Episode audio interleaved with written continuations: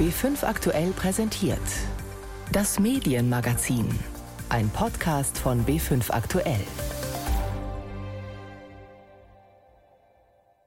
Vor ziemlich genau einem Monat haben wir hier im Medienmagazin über die schwierige Lage der Presse berichtet. Und nun können wir beobachten, dass sich die Krise durch Corona immer mehr verschärft. Manche Formate, wie zum Beispiel die Reisemagazine, sind natürlich ganz besonders betroffen. Und wir schauen heute auf Google, die böse, böse Datenkrake, die Datenjournalismus sponsert. Wie uneigennützig kann das denn sein? Ich bin Nina Landhofer und zuerst schauen wir ins Netz. Da geht der YouTuber Rezo gerade wieder mal viral mit einem Video über die Schulöffnung in Corona-Zeiten diesmal. Ungefähr ein Jahr nachdem er bei den Boomern bei der Nicht-YouTube-Generation dann auch mal bekannt wurde, nämlich mit der Zerstörung der CDU. Jetzt ist er damit nominiert für den Grimme Online Award. Letzte Woche wurden die Nominierungen bekannt gegeben. Welches Themenspektrum denn insgesamt eingereicht wurde und was dieses Jahr auffällig war bei den Nominierungen und ob Corona eine Rolle gespielt hat, das wollte ich von Mintu dran wissen. Sie saß in der Nominierungskommission, arbeitet viel für WDR und Deutschlandfunk und war letztes Jahr selbst nominiert mit dem Podcast Rise and Shine. Da geht es um wir deutsches Leben. Min, ihr wart zu siebt in der Kommission und es gab über 1000 Einsendungen, aber ihr konntet wahrscheinlich euch gar nicht persönlich treffen und beratschlagen, wie das natürlich in Zeiten ohne Corona üblich ist. Wie habt ihr das gemacht? Wir haben Videokonferenzen gemacht. Also die Sichtungen davor passieren ja sowieso ganz unabhängig voneinander. Also wir sichten individuell alle Angebote, die wir bekommen und die dann durchgereicht werden. Aber normalerweise hat man ja eine zweitägige Sitzung, wo man das dann zusammen bespricht und ganz viele Angebote miteinander noch einzeln diskutiert. Und das haben wir jetzt komplett auf Online und auf eine Videokonferenz verlegt. Videokonferenzen sind ja gerade, wenn viele zugeschaltet sind, das merke ich auch täglich in unserer Redaktionsschalte, echt anstrengend. Kann man denn da überhaupt so richtig debattieren? Ich kann mir vorstellen, dass da ja auch unterschiedliche Meinungen aufeinanderprallen. Ja, und die Kommission ist ja auch so zusammengestellt, verschiedene Berufe, das Wissenschaft und auch Praxis miteinander, verschiedene Altersgruppen und so weiter. Da ist schon sehr auf ein vielfältiges Spektrum geachtet worden, bei, auch schon bei der Auswahl der Nominierungskommission. Aber was auch die Diskussion anbelangt, also es war ja keine chaotische Diskussion, wo jeder irgendwie einfach was reingeworfen hat, sondern das war sehr, sehr organisiert auch vom Krimi-Institut, deren Mitarbeiter schon mal ein bisschen vorsortiert haben und dann ganz gezielt auch die Diskussion angeleitet haben. Deswegen war das auch möglich, aber wir mussten da natürlich auch sehr diszipliniert sein. Genau. Das habe ich auch festgestellt. es gibt ja unterschiedliche Kategorien, zum Beispiel Information oder Wissen und Bildung und Kultur und Unterhaltung. Wie war denn da so das Themenspektrum grundsätzlich, das euch mit den ganzen Einsendungen erreicht hat? Was ist da so ein bisschen deine Beobachtung? Das Themenspektrum ist sehr divers. Es stellt sowohl auch eine sehr schöne gesellschaftliche Breite und Diversität dar, als auch von den Themen her. Also was mich auch sehr gefreut hat, war, dass viel geschichtliche und zeitgeschichtliche Themen tatsächlich auch bearbeitet wurden. Also sowas wie Themenwende war natürlich jetzt auch ein Schwerpunkt dieses Jahr aufgrund von Jahrestagen, aber da haben mehrere Angebote tatsächlich sehr, sehr interessante Ansätze und Erzählansätze gefunden, die neu sind und die auch sehr spannend waren, die wir dann auch mit aus gezeichnet haben mit einer Nominierung. Mm, auf dieses Historische würde ich gleich nochmal kommen, aber erstmal noch vielleicht hier einhaken. Content, worauf achtet ihr denn da? Was ist denn da auch aufgefallen dieses Jahr? Was natürlich unfassbar viel eingereicht wurden, waren Podcasts. Wir konnten praktisch keinen Schritt mehr tun, ohne einen Podcast zu hören. Uns haben am Ende ein bisschen die Ohren geblutet, aber wo wir darauf geachtet haben, Angebote auszuzeichnen, die auch diese spezielle Form nutzen können. Das hundertste Talk-Angebot und noch einen True Crime Podcast, das haben wir dann nicht auszeichnen wollen, sondern da auch erstens auf eine thematische, neuartige Ausrichtung geguckt, sowohl als auch, wie sie das Podcast-Medium genutzt haben. Also zum Beispiel, Podcast ist ja ganz schön, das kennst du ja auch als Radiofrau, als Moderatorin. Also im Radio ist ja alles sehr formatgebunden und Podcast ist ja überhaupt nicht formatgebunden. Also da kann sich jeder komplett austoben. Und äh, auch wenn viele Medienhäuser jetzt darauf springen, ehrlich gesagt wird diese Spezifikation von Podcasts nicht so wirklich ausgenutzt. Und Angebote, die wir ausgezeichnet haben, haben das auch ausgenutzt und Podcast ein bisschen bisschen mehr als Spielwiese verstanden. Jenseits der Podcasts, hast du da ein paar Beispiele für uns, so auch was das Storytelling oder so technische Umsetzung oder so angeht? Was ich auch noch ganz schön fand, wenn man über verschiedene technische Umsetzungen spricht und wie man Technik dazu nutzen kann, um auch Wissen und Themen an das Publikum ranzubringen. Da gibt es ein Angebot auch vom WDR, das heißt Bienen Live. Also da wurden drei Bienenstöcke und Bienenköniginnen beobachtet und da wurden dann die Temperaturen im Bienenstock gemessen und so weiter. Also es gab da einfach verschiedene Sensoren, die dann gemessen haben, was da in diesem Bienenstock vor sich geht. Und mit Hilfe von WhatsApp und einem Blog und verschiedenen Aufbereitungen, 360 Kamera gab es auch, konnte man einfach diese drei Bienenköniginnen beobachten beobachten. Das fanden wir war ein sehr schönes Bildungsprojekt auch. Das ist ja spannend. Was wir diesmal ausgezeichnet haben, war ein Augmented Reality Projekt, das Geschichte erlebbarer macht. Zum Beispiel, das heißt im WDR AR 1933 bis 45. Da wurden Zeitzeugen vom Zweiten Weltkrieg interviewt und die kann man dann mit Hilfe von Augmented Reality in das Klassenzimmer projizieren. Und die stehen dann praktisch in deinem Klassenzimmer und sprechen mit dir und erzählen ihre Geschichte. Das ist sehr spannend und ich finde es ganz toll, wenn halt neue Technik dafür ausgenutzt wird, um solche Themen auch näher zu bringen. Ganz oft aber muss ich sagen, wenn da neue technische Spielereien eingesetzt wurden, da wurde nicht viel darauf geachtet, dass das auch in die Erzählung passt und die Erzählung unterstützt. Das war mehr eine Spielerei, als dass es dem Zweck gedient hat, da ein gutes Angebot zu machen. Das ist ja, glaube ich, auch das Problem gerade bei geschichtlichen Themen. Die sind ja immer eher so ein bisschen sperrig. Da ist ja viel Archiv Archivarbeit dabei und lasst Quellen sprechen. Das ist tatsächlich ein Projekt, was auch aus unserer Redaktion kommt und jetzt eben nominiert ist. Wie hast du das bei den anderen beobachtet? Wie hat das so funktioniert, sich an solche, ja, eben sperrigen Themen heranzuwagen? Ich glaube, man muss überhaupt nicht sagen, okay, ein Angebot hat das jetzt komplett neu umgesetzt. Wir haben auch ausgezeichnet, wie bei die Quellen sprechen, wenn man einfach die Quellen für sich hat stehen lassen, die gut aufbereitet hat und einfach auch da ein gutes Angebot geschaffen hat. Das sieht man zum Beispiel auch bei so Angeboten wie NSU Watch. Das ist ja eine Seite, die seit den NSU-Prozessen, die dokumentiert und aufschreibt, aber auch die ganzen NSU-Untersuchungsausschüsse auch begleitet. Und da haben wir auch einfach gesagt, das ist wichtig, dass das dokumentiert wird. Da zeichnen wir auch diese Archivfunktion dieses Angebots mit aus. Auch nominiert ist ja Rezo mit der Zerstörung der CDU da fand ich jetzt, es ist ja wenig, was irgendwie jetzt technisch oder vom Storytelling her einen vom Hocker reißt oder was besonders neu wäre oder besonders aufbereitet. Warum habt ihr euch denn dafür entschieden? Ich glaube, wir können uns alle darauf einigen, dass niemand hier in Deutschland wahrscheinlich da drum gekommen ist, zumindest einen Ausschnitt aus diesem Video zu sehen. Also da haben wir ausgezeichnet, dass eine Einzelperson wie Rezo in einem Video, das schon auch sehr aufwendig recherchiert ist, eine komplette gesellschaftliche Debatte angestoßen hat. Da kann man einfach sehen, dass YouTube ein Medium ist, das durchaus auch die Grenzen von YouTube überschreitet und da gesamtgesellschaftlich Einfluss nimmt. Das sagt Mintu dran. Danke, dass du Zeit hattest. Danke. Beim Grimme Online Award gibt es übrigens auch ein Publikumsvoting zu finden auf grimme-online-award.de. Bis zum 14.06. kann man da abstimmen. Digitalisierung steht derzeit hoch im Kurs Homeschooling und Homeoffice, virtuelle Geburtstagspartys. Aber Min hat es auch gerade erzählt, auch im Journalismus laufen tolle Sachen, tolle Inhalte online. Für Print wird es gerade etwas schwierig. Ehrlich gesagt war das auch schon im Geschäftsjahr 2019 so, dass die Lage ernst war. Aber jetzt in der Corona-Zeit wird es dramatisch. Schon vor einem Monat haben wir über die Zeitschriften berichtet, denen von heute auf morgen der Großteil ihrer Werbeeinnahmen weggebrochen ist. Und das wurde diese Woche auf der Jahresbilanzpressekonferenz des Verbandes der deutschen Zeitschriftenverleger auch nochmal bestätigt, die natürlich digital mit Livestream stattgefunden hat.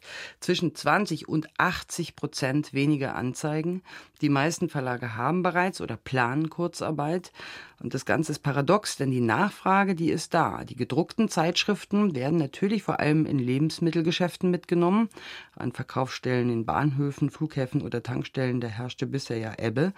Gestiegen sind auch die digitalen Abrufe, sagt Stefan Scherzer, der Hauptgeschäftsführer des Verbandes Deutscher Zeitschriftenverleger. Die Zugriffe auf die Webseiten von Zeitschriften und Zeitungen sind im März durch die Decke gegangen eine Steigerung von über 50 Prozent im Vergleich zum Vorjahr. Das ist ein All-Time-High im deutschen Internet. Das sind Nachrichtenmedien wie der Spiegel, der Fokus, aber auch die Zeit, die FAZ sehr stark. Das geht im Bereich IT, eine Chip, eine PC-Welt oder ein Heise Online. Geht weiter über die gesamten TV, Hör zu und TV-Spielfilm bis hin zu Marken wie Gala und Bunte und Kindermarken wie Prinzessin Lilifee wird abgerufen, wird geschätzt und ein positiver Effekt, den wir sehen, die Menschen abonnieren tatsächlich aufgrund der digitalen Motivation auch wieder mehr Zeitschriften. Das sieht die Branche jetzt als eine Art Rettungsanker. Denn das Schlimmste ist noch nicht überstanden. Niemand weiß, wann die Werbetreibenden zurückkommen. Und eine Sparte ist natürlich komplett getroffen. Das sind die Reisemagazine. Kein Urlaub, keine Reisen, Grenzen überall zu. Wie also gehen die Reiseressorts damit um? Oder wird sich womöglich der ganze Reisejournalismus verändern? Michael Mayer hat sich umgehört. Natürlich, wir wünschen uns alle die Rückkehr zur Normalität, und zwar in allen Beziehungen, aber zur Wahrheit gehört eben auch, eine normale Urlaubssaison wird es in diesem Sommer nicht geben können. Das wäre nicht verantwortbar. Außenminister Heiko Maas beschreibt die Lage der Branche. Reisen sind erst einmal in weite zeitliche Ferne verschoben. Für den Reisejournalismus bedeutet das aber nicht, dass er komplett zum Erliegen kommt. Sönke Krüger, verantwortlicher Redakteur im Reiseressort der Welt am Sonntag, sagt, dass bei der Weltgruppe weiterhin Geschichten erscheinen, sowohl im Print als auch online. Warum machen wir das? Weil Fernweh unsterblich ist, auch in Corona-Zeiten. Die Leute haben weiterhin Reiselust und diese Reiselust ist auch durch so ein Virus nicht klein zu kriegen. Einerseits mit Destinationsgeschichten aus aller Welt, natürlich aber auch mit Geschichten mit Aktualitätsbezug, mit Corona-Bezug oder zur Zukunft des Tourismus. Wir sprechen mit Tourismusforschern oder überlegen uns, wie kann es mit der Kreuzfahrt weitergehen. Sönke Krüger erzählt, dass manche Themen natürlich jetzt stärker im Fokus stehen, etwa Artikel über Deutschlands einsame Wälder oder unterschätzte Städte hierzulande. Solche Kurztrips werden natürlich im Sommer eher möglich sein als Fernreisen.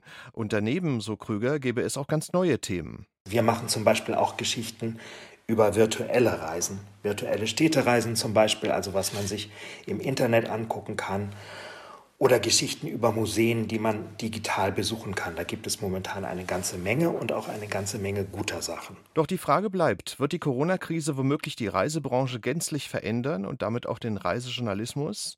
Der Reisebuchverlag Lonely Planet, mit einem Drittel Marktanteil weltweit führend, hat bereits angekündigt, seine Büros in Australien und in London zu schließen.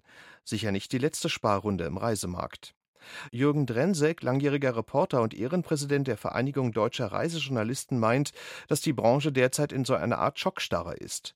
Er könne sich derzeit noch keine neuen großen Reisereportagen vorstellen, denn was für eine Art Reisen wird das denn dann sein? Und welche Bilder soll ich denn da machen? Oder welche Bilder soll ich beschreiben? Urlauber mit Mundschutz? Menschen, die irgendwo in Ressorts abgeschottet werden mit strikten rundum Hygienemaßnahmen?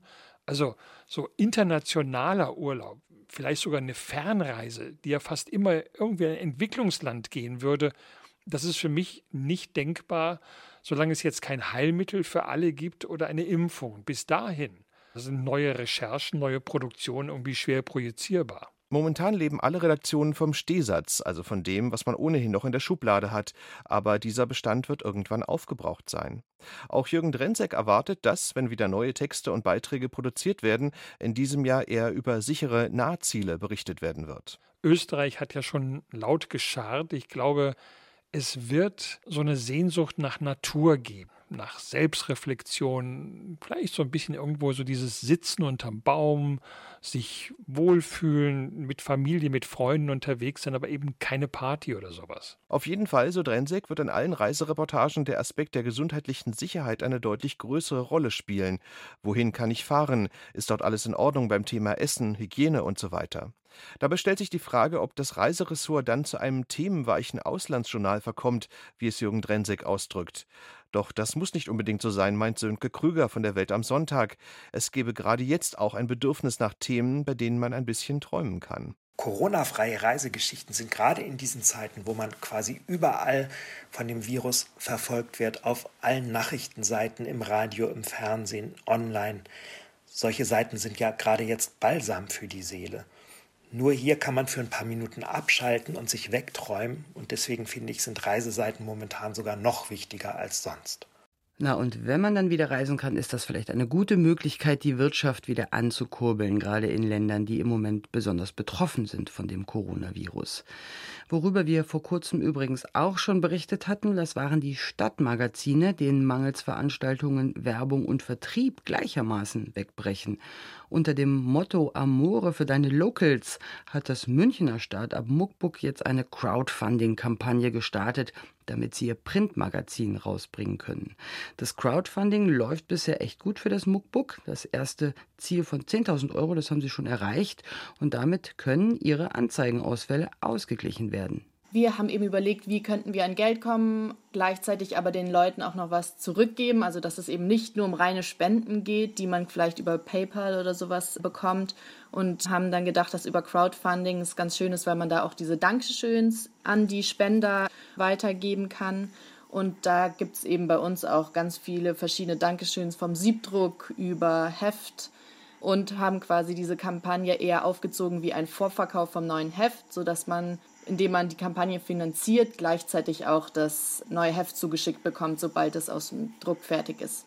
Das erzählt Clara Bläser, die das für Muckbook organisiert. Und mit allem, was sie über das Spendenziel von 10.000 Euro hinaus bekommen, bezahlen sie Grafiker und Online-Redakteure und müssen niemanden in Kurzarbeit schicken. Gutes Konzept eigentlich. Das Muckbook kann sich diese Art der Finanzierung mit Membership und Dankeschöns auch gut längerfristig vorstellen. Sie hoffen, dass das eine zukünftige Alternative für lokalen Online-Journalismus sein könnte, der ganz unabhängig von Anzeigen ist. Und auch im Ausland trifft die Pandemie die Medienbranche mit voller Wucht. Dabei ist ja eigentlich momentan für Journalisten so viel zu tun an Themen, dass man gar nicht weiß, wo man anfangen soll. In den USA sind Medien seit Trump eh schon unter Druck. Lokalzeitungen hatten da eine besondere Rolle in der Berichterstattung in einem Mediensystem, das nicht vergleichbar ist mit dem deutschen. Nun sind sie die letzten ihrer Art, denn Corona bedroht die Lokalzeitungen.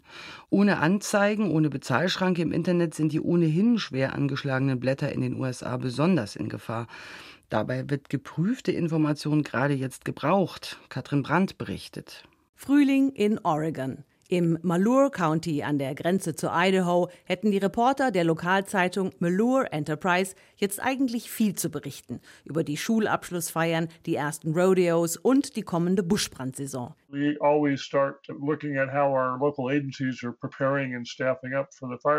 Wir schauen immer nach, wie sich die örtlichen Behörden auf die Großbrände vorbereiten, sagt Les Seitz, der Chef der kleinen Wochenzeitung. Wir haben eine Menge Arbeit. So er ist per Skype zugeschaltet vom Schreibtisch. Seit ein paar Wochen gibt es auch für ihn und seine kleine Truppe aber nur noch ein Thema, das Coronavirus. Das ist eine sehr komplexe Herausforderung für ein kleines Nachrichtenmedium, über eine so vielseitige Geschichte zu berichten, die jedes Leben hier im Landkreis berührt, sagt er.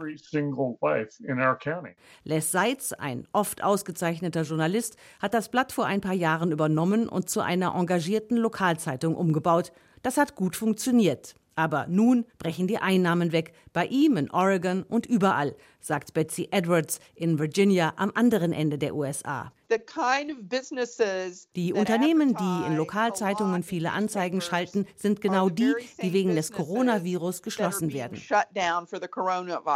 Restaurants, Brauereien, Kinos, Veranstalter. Betsy Edwards ist seit vier Jahren die Geschäftsführerin des Presseverbandes von Virginia. In dieser Zeit, erzählt sie, hat sie zehn Zeitungen sterben sehen.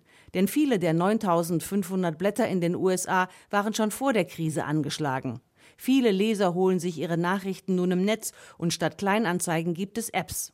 Die Kleinen starben still, die Großen mit einem Knall. Im Februar meldete die Zeitungskette McClatchy Konkurs an. Zu ihr gehören unter anderem der Miami Herald und die Sacramento Bee. Und dann kam die Corona-Krise noch obendrauf. Es ist nicht so, dass die Leute uns nicht brauchen oder wollen. Mehr Leute als zuvor kommen zu uns. Isoliert in ihren Häusern schauen sie Fernsehen oder in unsere Nachrichten. Das Problem ist, sie zahlen nicht dafür. Sagt Mia Parrish, früher Herausgeberin der Arizona Republic beim Sender NPR.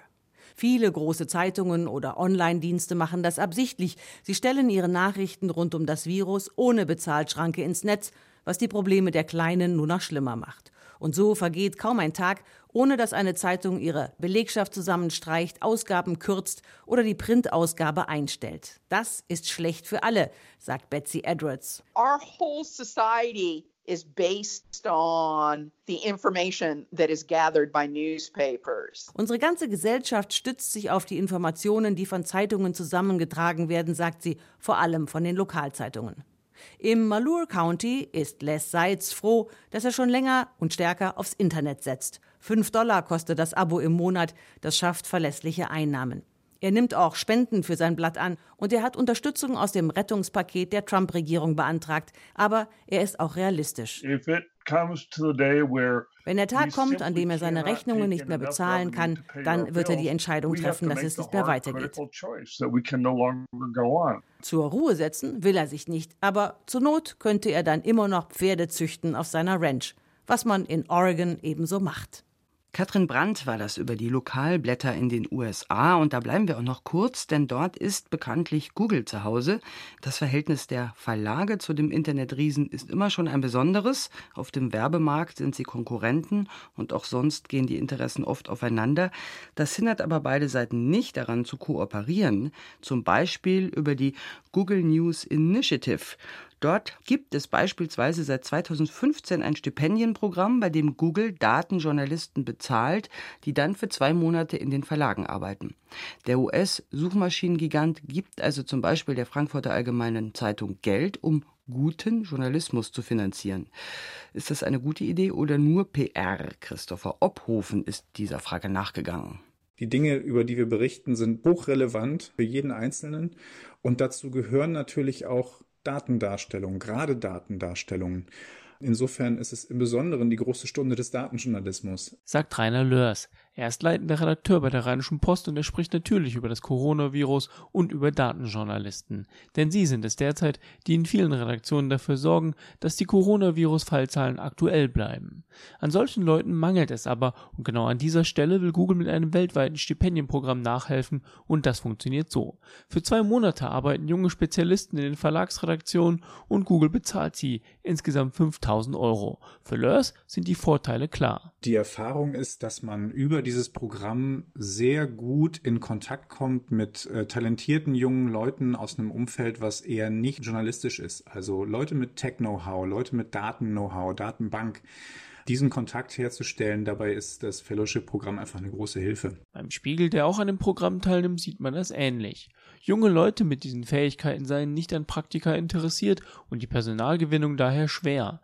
Ein ehemaliger Stipendiat sei inzwischen sogar fest angestellt, heißt es auf Anfrage sinngemäß in einer Mail. Alexander Fanta von netzpolitik.org sieht allerdings genau das kritisch. Er selber hat schon von zwei ähnlichen Stipendienprogrammen bei Google profitiert, würde es aber nicht wieder machen. Also ich habe mich dann irgendwann einmal gefragt, halt mal, warum finanziert denn Google eigentlich diese Fellowships überhaupt? Ich habe mich dann eben genauer damit auseinandergesetzt und ich kam zu dem Schluss, dass Google das einfach als eine, eine Art Lobbying-Tool verwendet, und es geht auch für Google darum, dass es persönliche Loyalitäten schafft. Und das könnte nützlich für den Suchmaschinengiganten sein, denn die Beziehung der Verlage zu Google ist ein besonderes Verhältnis. Die meisten Besucher von Internetseiten kommen über Suchmaschinen und die Verlage sind deshalb auf Google angewiesen. Gleichzeitig will der Suchmaschinengigant, dass seine Nutzer das finden, was sie suchen, und das gibt es eben häufig auf den Seiten der Tageszeitungen und Magazine, und die wollen dafür bezahlt werden. Bisher gibt es dafür aber keine wirkliche Regelung und das sorgt immer wieder für Streit zwischen Verlagen und Google. Alexander Fanta sieht deshalb in dem Stipendienprogramm nur einen kleinen Baustein innerhalb einer größeren Konzernstrategie. Google verfolgt ja schon seit langem eine Strategie, wo es gezielt Verlage fördert und vor allem den großen Presseverlagen in Deutschland Millionen geschenkt hat. Um das nachzuweisen, arbeitet Journalist Fanta gerade mit einem Kollegen an einer Studie für die gewerkschaftsnahe Otto Brenner Stiftung. Rainer Lörs von der Rheinischen Post sind die Geschäftsinteressen von Google natürlich klar. Er hat allerdings kein Problem mit der Kooperation. Unsere Unabhängigkeit ist dadurch nicht gefährdet. Wir arbeiten mit Google zusammen. Google profitiert davon, dass sie mit ganz vielen großen deutschen Medienhäusern im Prinzip auch Werbung machen können für sich. Das wird auch beim Spiegel so gesehen. Der Verlag achte darauf, dass Google keinen Einfluss auf die Arbeit der Fellows nimmt. Darüber hinaus bezahlt der Spiegel seinen Stipendiaten ein zusätzliches Gehalt. Auch Google betont, inhaltlich keinen Einfluss zu nehmen. Isa Sonnenfeld ist die Leiterin des Google News Lab im deutschsprachigen Raum und damit unter anderem verantwortlich für das Stipendienprogramm. Sie sagt, die Medienorganisationen vertreten aber hier nicht die Ansichten von Google, sondern wählen ihre Fellows ganz selbstständig aus. Google hat also kein Mitspracherecht bei der Personalauswahl für das Stipendium, auch wenn klar ist, woher der Großteil des Geldes kommt und genau darauf zielt Google ab, sagt Fanta. Bei diesen Fellowships geht es ja auch letztendlich darum, dass Google ein richtiges Ökosystem geschaffen hat von Leuten, die ihren Einstieg in den Job Google zu verdanken haben.